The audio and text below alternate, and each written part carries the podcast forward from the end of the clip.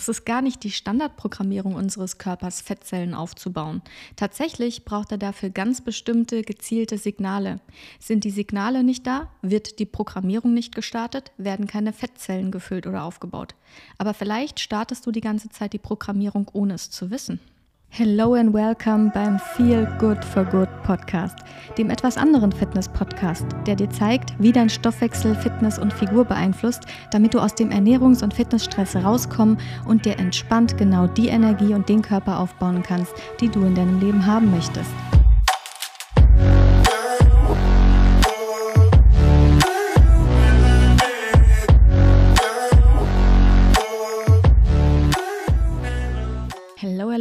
Welcome zu dieser Podcast-Folge, in der wir uns zum ersten Mal in diesem Podcast eigentlich dem Objekt der Begierde widmen, beziehungsweise dem Medium, das uns so sehr beschäftigt, mit dem wir so viele Probleme haben, und zwar dem Fettgewebe.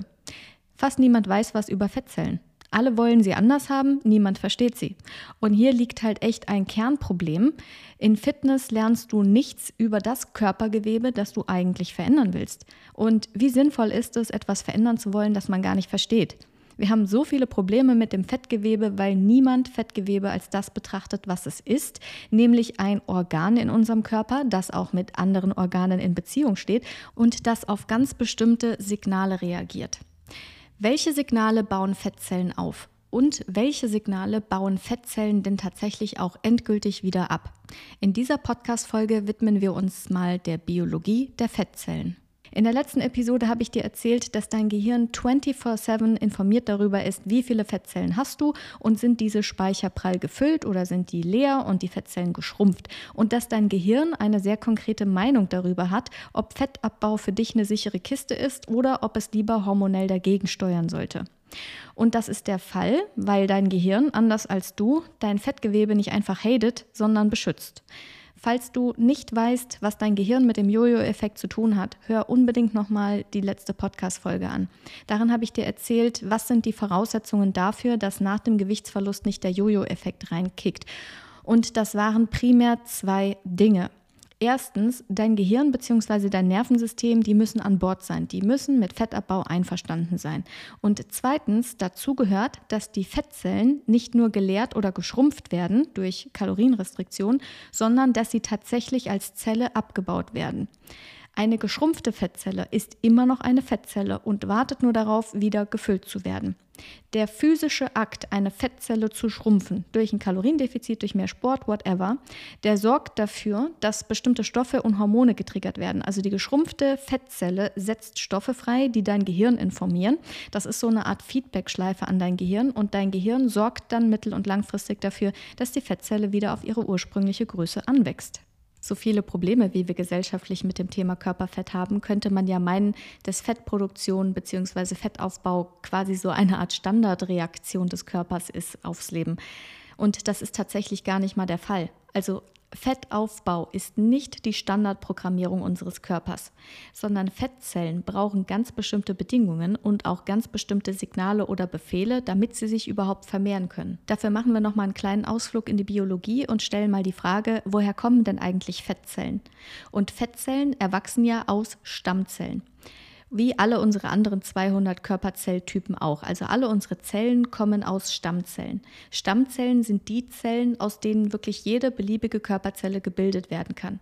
Sie teilen sich und bilden neue Haarzellen und Fingernagelzellen und Knorpelzellen und Immunzellen und Nervenzellen und so weiter. Also täglich sterben zwischen 50 und 70 Milliarden Zellen in unserem Körper und die müssen ja auch alle ersetzt werden. Also unser Leben lang sind wir ja quasi der Prozess von Zellsterben und Zellerneuerung. Und mit Hilfe unserer Stammzellen werden neue Zellen aufgebaut. Und zwar genau so, wie sie gebraucht werden und so, wie Material zur Verfügung steht. Bestimmt hast du in der Schule auch mal gelernt, dass alle Zelltypen eine unterschiedlich lange Lebensdauer haben. Also Hautzellen halten sich so rund zwei bis vier Wochen, die Leberzellen zehn Monate, Haarzellen zum Beispiel haben eine Wachstumsdauer von drei bis sieben Jahren. Am kurzlebigsten sind die Zellen des Dünndarms, die erneuern sich so alle 36 Stunden und am längsten leben die Knochenzellen. Ich glaube, die können mehrere Jahrzehnte bestehen, aber nagel mich nicht drauf fest. Da stellt sich ja auch die Frage, okay, welche Qualität an Material hatte der Körper zur Verfügung, um diese Zellen alle zu bauen und auch welches Gewebe erschien ihm da jetzt am wichtigsten und welches vielleicht auch eher nicht. Das heißt, im Körper sind permanent Informationen unterwegs, welche Zellen gerade gebraucht werden und in welcher Anzahl. Und im gesunden Organismus werden Zellen je nach ihrem Zyklus und auch je nach Bedarf gebildet. Das heißt, nur wenn die entsprechenden Signale kommen, werden Fettzellen aufgebaut. Nur auf Befehl macht die Stammzelle eine Fettzelle und nur bei Bedarf bleibt die Fettzelle auch eine Fettzelle. Das wird dich jetzt vielleicht überraschen, aber Fettzellen zu erhalten ist sehr viel schwieriger, als du jetzt gerade vielleicht denkst. Du wirst es kaum glauben, aber eigentlich braucht eine Fettzelle ständige Aufmerksamkeit, damit sie eine prall gefüllte Fettzelle bleibt. Davon können alle ein Lied singen, die sich schon mal aus ästhetischen Gründen Fett in Wange und Lippen haben spritzen lassen. Das kann man ja machen, um jünger auszusehen.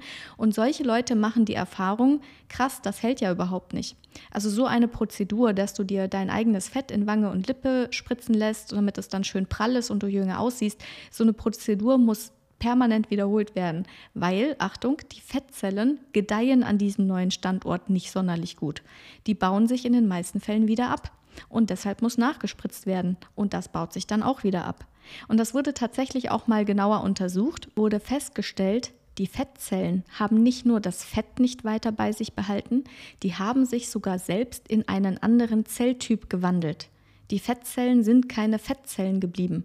Die haben sich in den vorherrschenden Zelltyp verwandelt, in den sie injiziert worden sind. Die Zellen haben sich einfach der Nachbarschaft angepasst.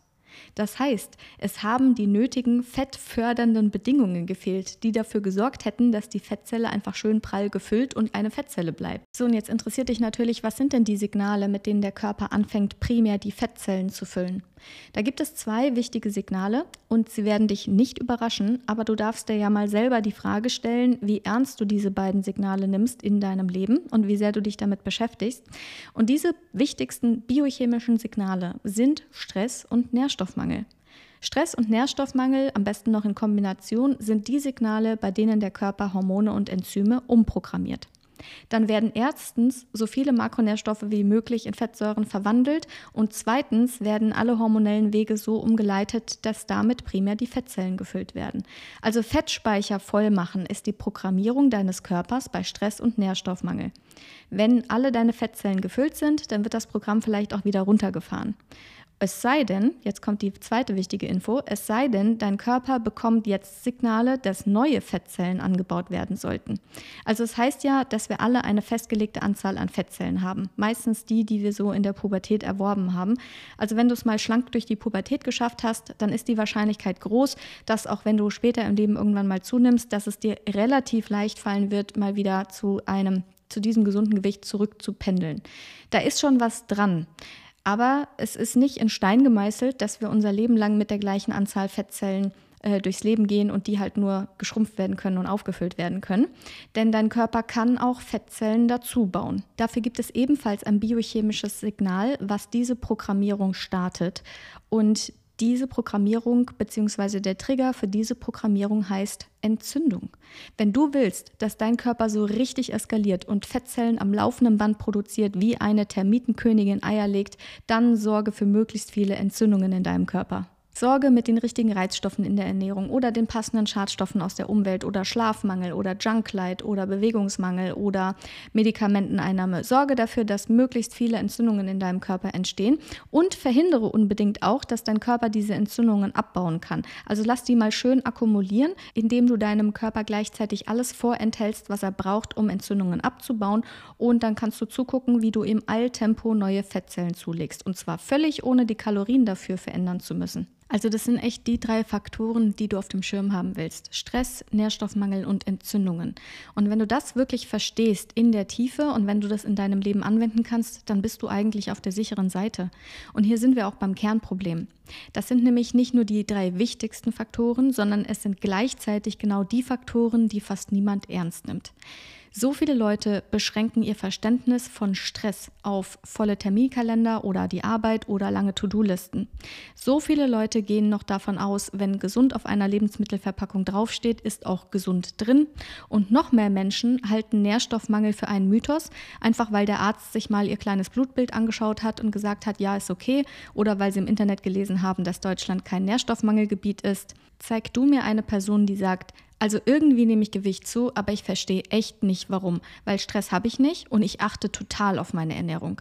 Und ich zeige dir eine Person, die ihr Verständnis von Stress mal erweitern darf, die anscheinend keine Ahnung hat, wie man einen Nährstoffmangel überhaupt messen sollte und die auch noch nie von entzündungsfördernden Lebensmitteln gehört hat. Es ist ziemlich simpel, weil logisch. Solange du es mit dem Ergebnis zu tun hast, du nimmst Fett zu, du nimmst Gewicht zu, hast du es auch mit den auslösenden Faktoren zu tun, also mit den Triggern, mit den entsprechenden Informationen.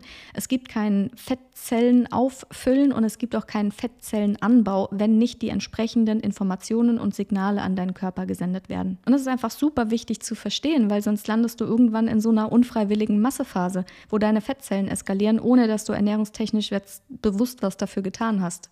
Ja, nachdem wir Fettaufbau geklärt haben, beziehungsweise Auslöser und Trigger von Fettaufbau und die Biologie von Fettzellenaufbau, verrate ich dir jetzt natürlich auch, wie du einmal aufgebaute Fettzellen tatsächlich endgültig wieder loswirst.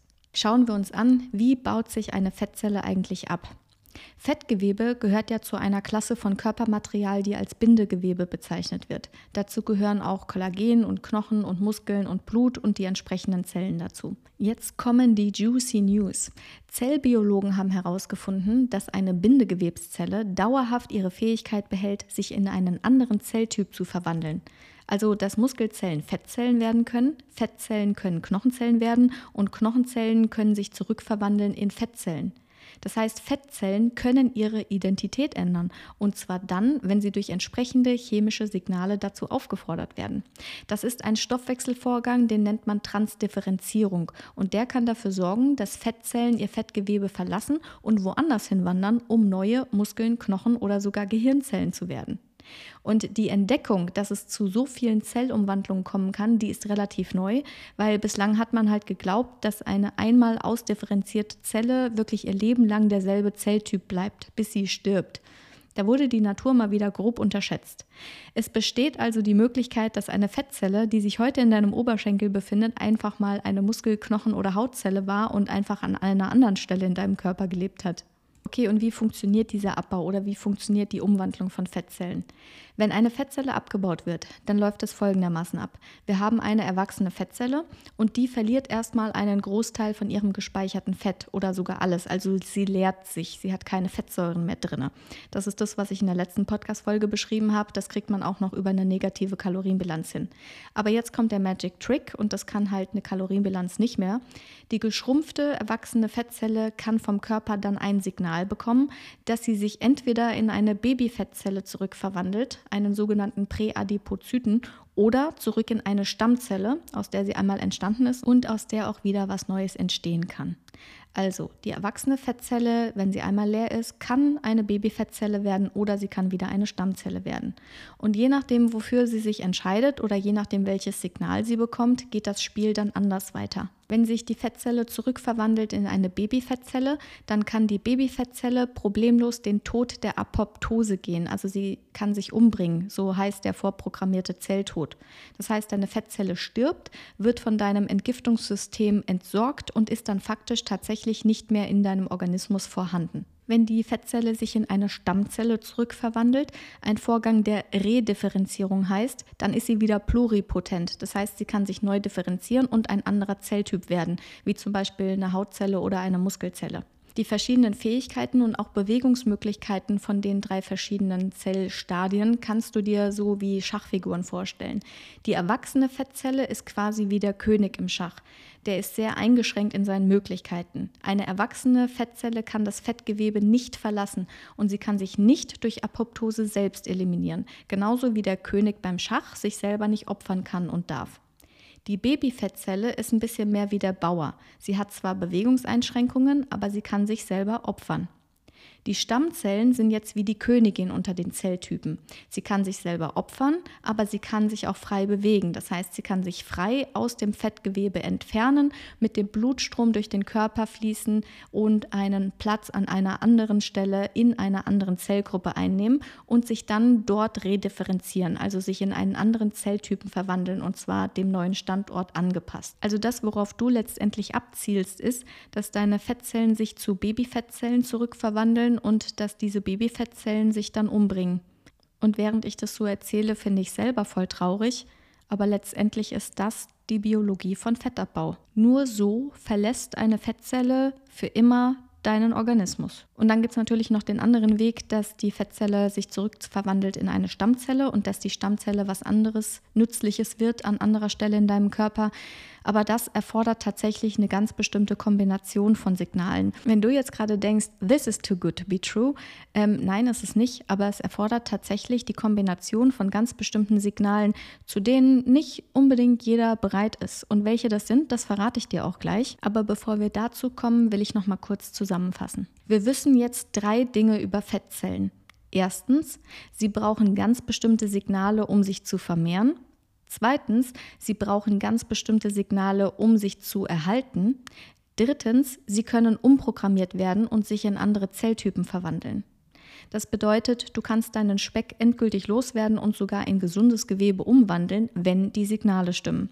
Seit Episode Nummer 11 dieses Podcasts weißt du, was Nährstoffe damit zu tun haben, dass zum Beispiel deine Gene so oder so abgelesen werden, dass ganz bestimmte Dinge in deinem Körper so passieren und nicht anders.